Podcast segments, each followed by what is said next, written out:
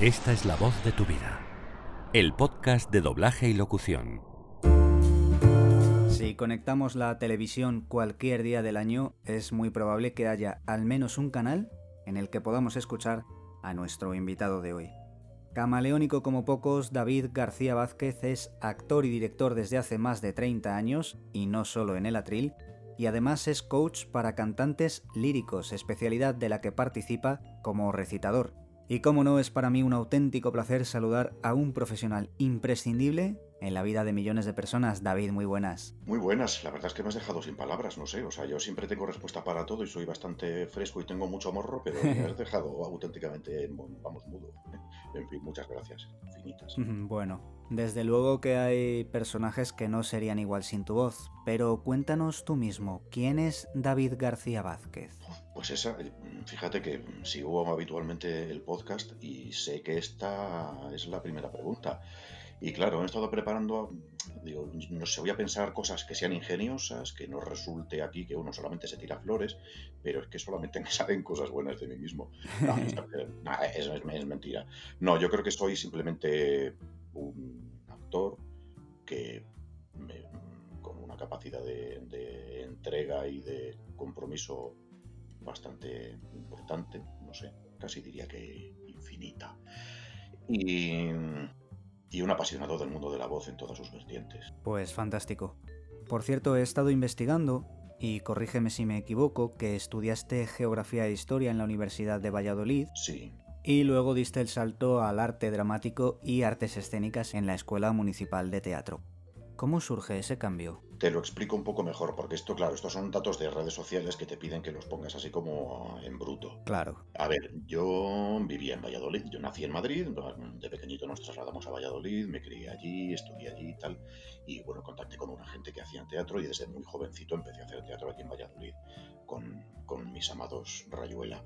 Y allí estuve haciendo teatro súper amateur al principio y justo coincidió que entré en la universidad, terminé COU y me tocaba empezar en la universidad, me matriculé en Geografía e Historia. El mismo año que entré hice las pruebas de acceso a la Escuela de Arte Dramático de Valladolid y justo pues me cogieron para, las, para la Escuela de Arte Dramático. Evidentemente esa era mi vocación auténtica y justo pilló un año en el que hubo unas huelgas, no sé si es que hace tantísimo, creo que fue como en el 85, 86, hubo unas huelgas en la universidad tremendas y claro, yo pues iba, fui a cuatro o cinco clases y a todas las manifestaciones, por supuesto, y me presenté a un examen, porque si hacías un examen tenías derecho a poder seguir matriculándote en la, universidad. Realmente en la universidad estuve matriculado únicamente porque tenía clarísimo que mi futuro era la interpretación y llegué a casa y dije, lo voy a dejar, tenía 17, 17 años, dejo los estudios y me dedico a la interpretación. Ah, imagínate, Valladolid, año 80 y pico, pues un poco de disgusto, pero vamos, tampoco un poco, ¿eh? no te creas tú que tuve demasiado, porque siempre he conseguido salirme un poco con la mía. Y nada, me dediqué directamente al teatro y a la interpretación. Claro. Oye, y a nivel profesional, si hablamos de tus primeros pasos como actor profesional, ¿cómo fueron tus inicios? ¿Qué recuerdos tienes, David? A nivel profesional, lo primero que hice, porque bueno, yo ahí en Valladolid monté un, par de compañías con compañeros de allí y tal, no sé qué, y de ahí, eh, cuando estaba en la Escuela de Arte Dramático, uno de los profesores me ofreció venirme a Madrid. Oye, que se nos quedan puestos libres en nuestra compañía, la deliciosa Royala se llamaba la compañía una compañía de títeres. Eh, se, quedan, se quedan puestos porque no sé qué, hay gente que se pira y vamos a retomar un montaje histórico de hace 20 años, necesitamos gente, tú te vendrías a Madrid. Y por supuesto que me vine me vine para acá ipso facto y lo primero que hice fue con la deliciosa Royala recuperamos unos montajes súper famosísimos por aquella época. estoy hablando de, la abuela, que se llaman Rompemuñecos y El Mejor Tesoro, haciendo teatro de títeres. Y ahí, ¿cuál era lo principal? Aparte del manejo de los títeres y todo eso, evidentemente la voz. Con lo cual, pues esos casi fueron mis primeros pasos profesionalmente, fueron ya dedicados a, sobre todo a la voz. Claro. Y una vez profesionalizado, ¿cómo pasa todo hasta que entras en el mundo del doblaje? Me imagino que está relacionado pero ¿cómo sucedió aquello, David? Pues fíjate, curiosamente sí es que luego todo es un círculo, la verdad, porque el profesor este del que te hablo, que me trajo a Madrid, es el marido de María José Aguirre. Anda. Eh, traductora hiperfamosísima, reputadísima y un una auténtica genia, vamos. Sí. Traduce, por ejemplo, pues Los Simpsons, ¿no? Que le voy a contar, tiene un currículum que te mueres. Sí, sí. Bueno, pues justamente este profesor fue el que me trajo aquí. Y una de las compañeras de la compañía, mm, de la, de la- de la deliciosa Royala, Cristina Camisón, de repente llega un día y dice, pues fíjate que he visto que han, han abierto una escuela, los del, de doblaje, el sindicato de entonces, que, que era Apadema, han montado una escuela y me voy a matricular, tal, no sé qué. Claro, yo lo estuve mirando porque a mí se me hacía el culo gaseosa, porque mi pasión siempre había sido, por supuesto, que el cine. O sea, yo era una rata de cine en Valladolid. Eh, yo creo que en el Cine Estudio Groucho, que fue un estudio chiquitín, un, un cine que había chiquitín, que duró unos cuantos años, me vi, yo creo que todas las películas. eh, bueno, o sea, soy hipercinéfilo más que nada en el mundo, ¿no? Entonces, bueno, el, el- el- mundo ya de la voz y del cine y todo eso ya me llamaba desde, muchísimo antes, evidentemente. Y Cristina Camisón se metió en esta escuela. Yo estuve mirando los precios y evidentemente yo no podía pagarlo porque no tenía un puto duro. Trabajaba, ya ves tú, de bolos con una compañía de títeres, nada, no tenía un puto duro. Y me tuve que buscar la vida para encontrar otra escuela que fuera un poquito más asequible y, que pudiera pagar. Y me metí en, la, en Taurus, en la escuela de May Marqués, que falleció hace unos años. Y nada, pues ahí empecé justo estudiando por un poco picado por Cristina Camisón, que curiosamente, esto no lo sabe nadie, Cristina Camisón fue la primera voz, creo que fue de Los Simpson, en las primeras temporadas de Los Simpson no aparece ninguna ficha porque nadie lo sabe, porque nadie conoce ese dato, porque se ponen a, a identificar voces y a veces, bueno, pues se lían un poco. Sí. Y Cristina Camisón fue la primera voz de Milhouse. Anda. No lo busques en doblaje.com porque no viene ese dato. No, no, de hecho el nombre ni me suena, la verdad. Pues si buscas en la página de en la página web de Cristina Camisón, actriz, que estuvo durante muchísimos años trabajando con la deliciosa Royala, con el mundo de los títeres y todo eso, en fin, es una artistaza que te mueres. Pues ahí sí vienen estos datos. En fin, bueno, son tonterías que te estoy contando para decirte que por, por, por envidia de, de, Cristina me metí en, en Taurus. Qué bueno.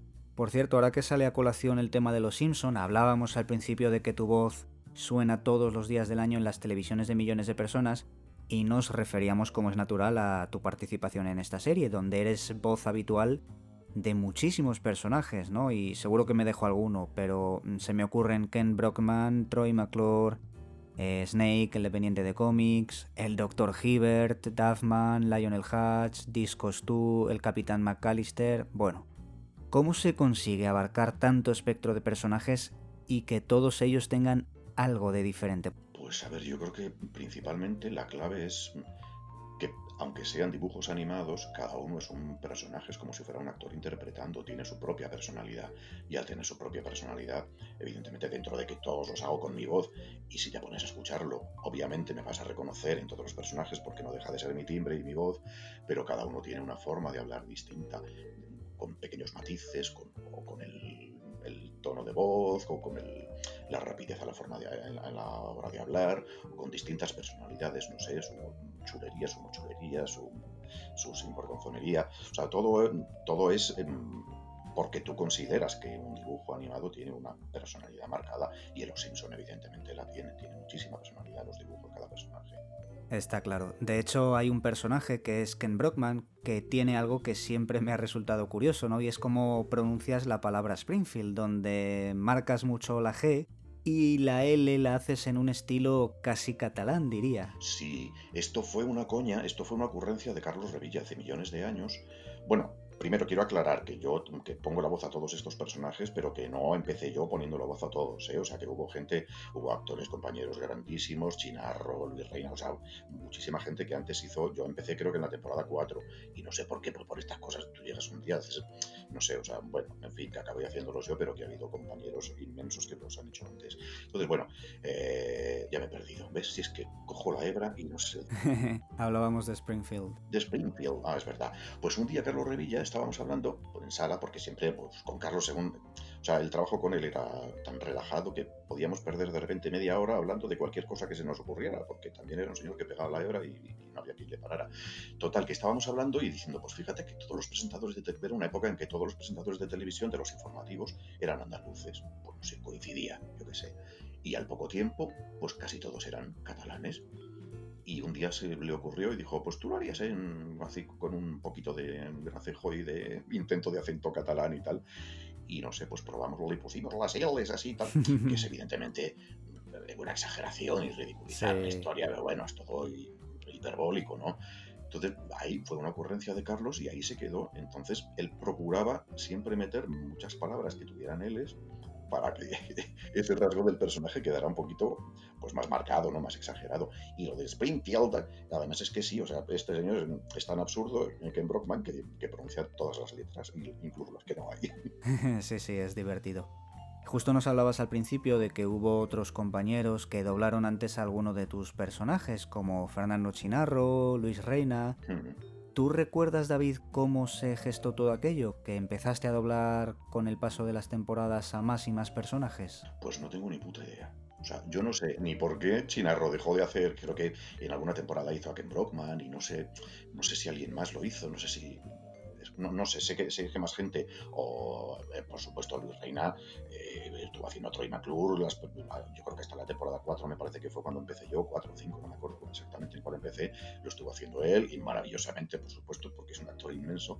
En fin, no sé por qué pues de repente Carlos, pues yo qué sé, pues no podría, o pilló una temporada que igual estaba rodando algo, lo que fuera, no, pues no sé, y Carlos me lo dio a mí, pues, que pues que quería que a lo mejor podía darle un toque más parecido a lo que estaba haciendo Luis. No, no sé, la verdad es que no tengo ni idea porque eso son decisiones del director que tú cuando llegas a la tri, cuando llegas a la sala y te encuentras, eres no sé cuántos, pues no sabes muy bien por qué lo estás haciendo, pues por el criterio del director, ¿no? Entonces, uno, yo personalmente como actor no tengo la respuesta, no sé. Claro.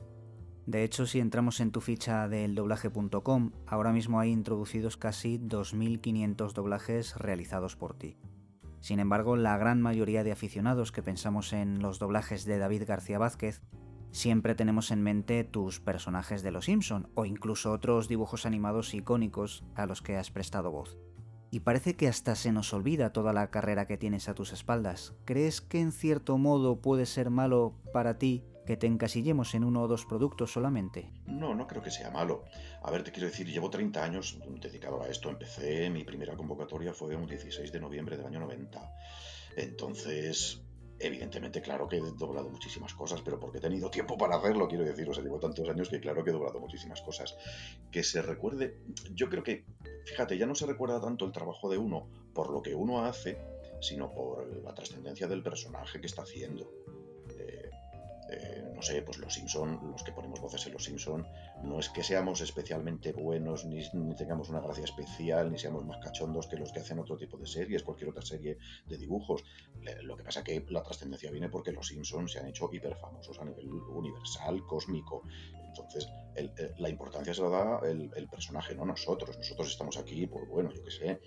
Además te quiero decir, o sea, mm, eh, la importancia está en el, dibujo del señor Barnes porque es incuestionable que Pedro Simpson era Pedro Simpson, pero Pedro Simpson de repente deja de hacerlo y lo hace eh, Javier Franquelo, te quiero decir, o sea, eh, ¿quién es mejor, mamá o papá, Pedro Simpson o Franquelo? Eh, te quiero decir, o sea, es que es absurdo, ¿no? Eso, la importancia no se la damos nosotros, nosotros somos el vehículo, la importancia la tiene el personaje, y el personaje es Homer, Evidentemente que la voz la puso Carlos Revilla y ahora Carlos Isber, por supuestísimo, que son inmensos los dos, claro que sí, pero no se va a...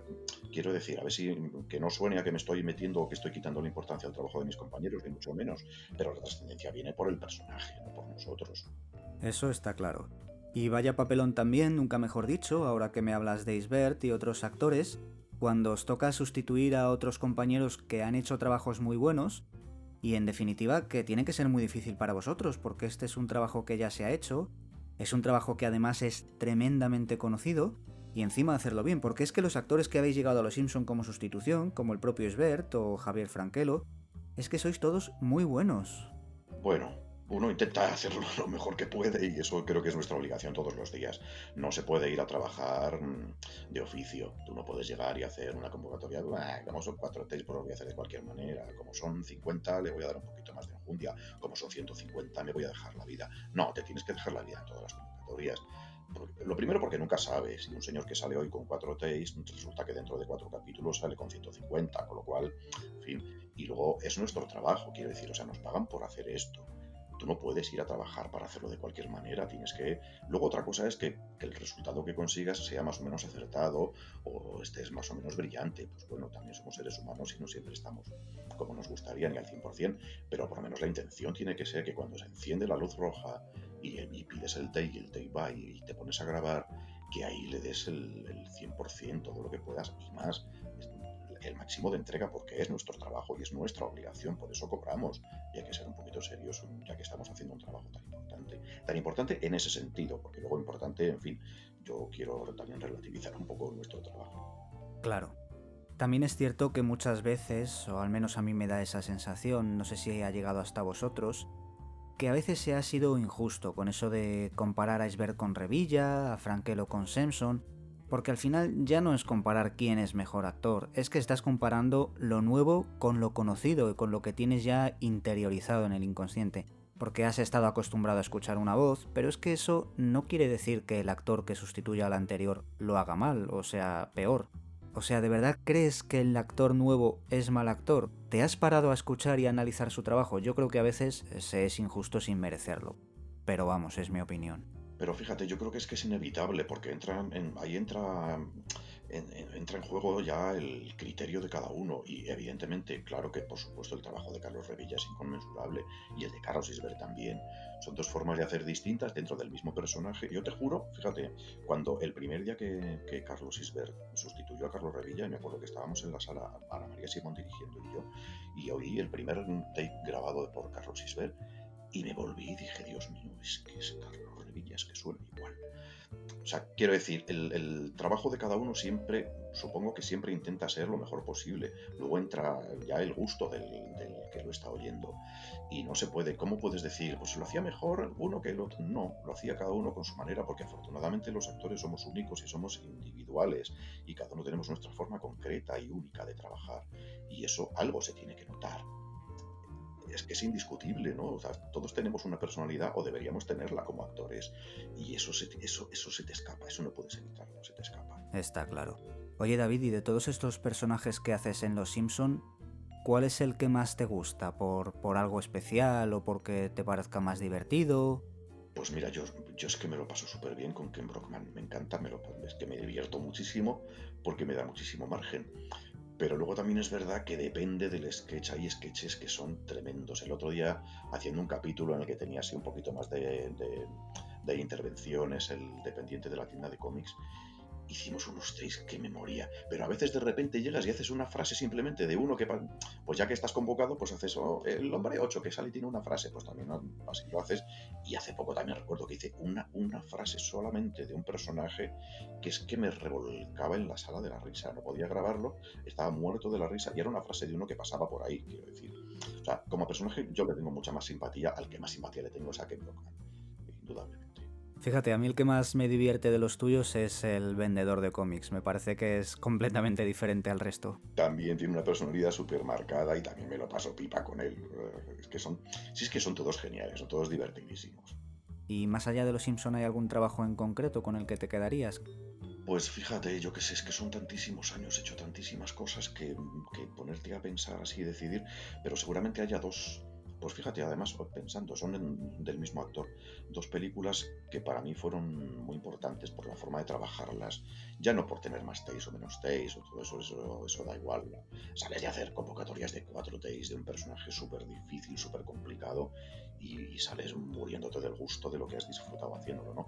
Pero fíjate, una película que se llama La escafandra y la mariposa, que fue una película muy complicada, era de un, de un el personal, la, trama de la película era pues, un director de una revista de moda francesa, se pegaba una piña con el coche y acababa en coma. Entonces, todo era la voz interior, al menos dos teis que salían en, boca, todo era pues, la voz interior de este hombre saliendo del coma y, estaba basado en un hecho real y, solamente podía mover un párpado, podía abrir y cerrar un párpado y cómo intentaba comunicarse con el mundo exterior a través de ese párpado y cómo lo conseguía. Entonces, todo, todo eran reflexiones internas, era todo en off y fue un trabajo hiper detallista y te juro por lo más sagrado que intentamos imitar cada inflexión, cada respiración, cada gesto. Y para mí fue un trabajo intensísimo como actor porque no tenías la referencia de una imagen, tenías simplemente la de la voz de un actor inconmensurable, el original evidentemente, claro, y intentar imitar eso y estar a la altura de él fue un trabajo súper intenso. Y de este mismo actor luego hicimos otra película, recuerdo que también me gustó muchísimo hacer por todo lo que trataba, que era La Venus de las Pieles, tampoco es una película de Polanski, tampoco es excesivamente conocida ni nada. Bueno, y éramos dos actores simplemente, actor y actriz, eh, Vicky Angulo y yo, pa, pa, pa, toda la película, y tenía mucho que ver con el mundo del teatro y aquello fue como de repente que se conjuntaran las dos cosas, ¿no? El mundo del teatro y el mundo de la voz, el mundo del doblaje y el mundo de la interpretación brutal, escénica.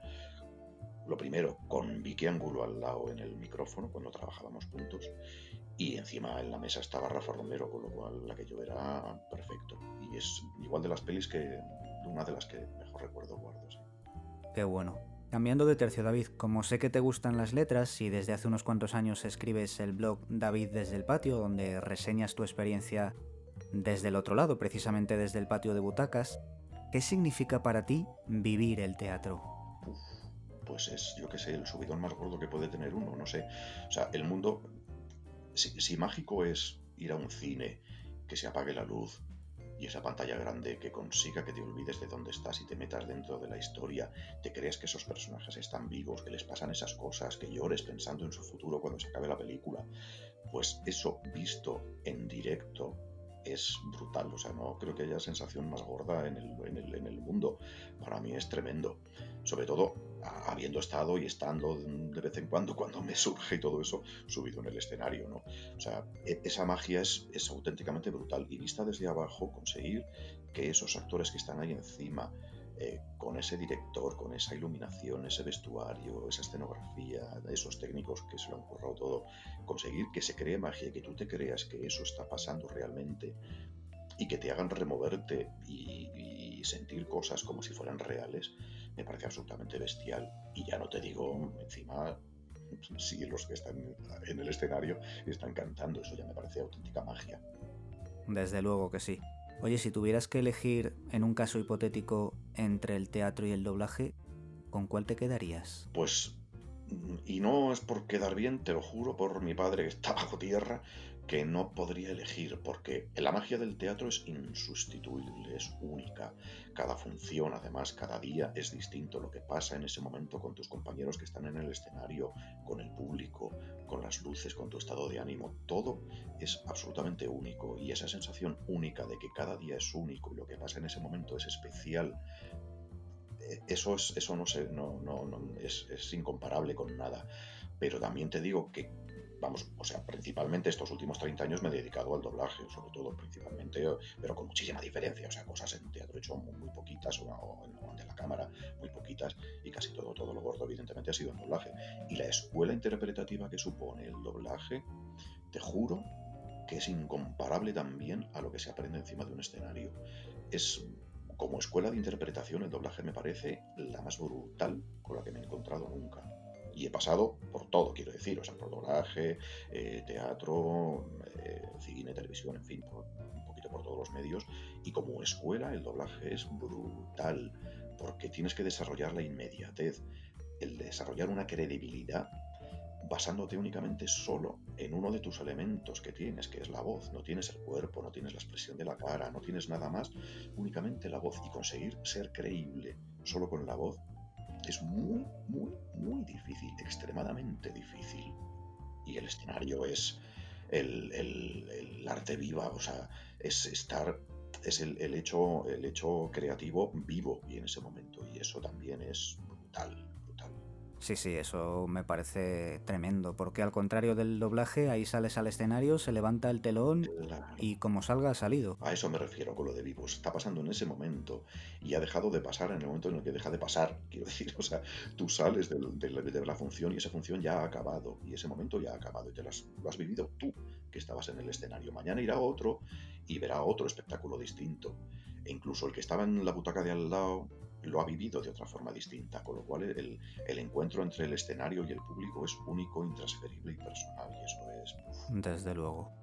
Por cierto, en este mismo blog publicaste hace unos meses una carta de Luis Pascual, director de teatro, Mm. dirigida al ministro de Cultura, donde podemos leer una frase muy tajante que entiendo que suscribes, que dice España no quiere a sus artistas. ¿Por qué lo crees? Bueno, pues porque ha sido así históricamente. O sea, no España como país, eh, los políticos españoles, re- sobre todo el público, claro que sí, evidentemente es un país donde eh, la admiración por los artistas es antológica, no sé desde qué siglo puede venir, pero siempre ha habido por, el, por parte del público, evidentemente, muchísima admiración y muchísima valoración, pero por parte de los políticos jamás.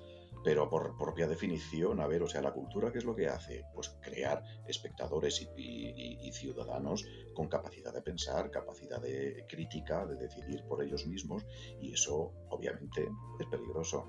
Está claro. Oye, ¿cuál crees que es el futuro de la cultura en España? ¿Crees que peligra, David? Está muy jodida. Lo que pasa que, sobre todo porque evidentemente se están tomando muy pocas medidas para favorecer, a ver, que no hay que, es imposible favorecer a todos los sectores de la sociedad, es imposible, pero también se está estigmatizando un poquito las artes escénicas cuando realmente hay una seguridad que te cagas, o sea, tú llegas a un teatro y eso es el espacio más seguro en el que te puedas encontrar.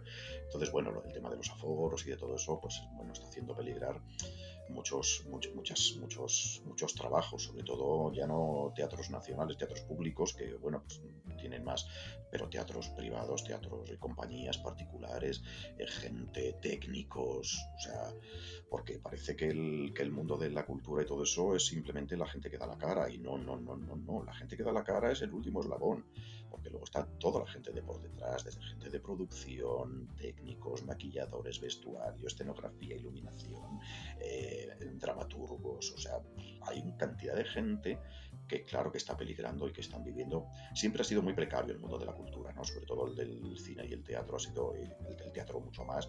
Ya no te cuento el de la danza y ya no te cuento el del circo, que también son artes escénicas. Y son, vamos, ya olvidadas, no, o sea, prácticamente no existen. Entonces todo eso está olvidado y claro que peligra. Dentro de todo eso, el, el sector que, entre comillas, más a salvo puede estar es el del doblaje, por, yo creo que porque pase lo que pase, la gente siempre va a seguir viendo la televisión. Y si no puedes salir a cenar, no puedes salir al teatro, no puedes salir a darte una- un paseo, ¿qué haces? Te quedas en casa viendo la tele. Y programación siempre va a haber. Y dentro de eso, supongo y espero y confío que siga existiendo que el, el producto doblado.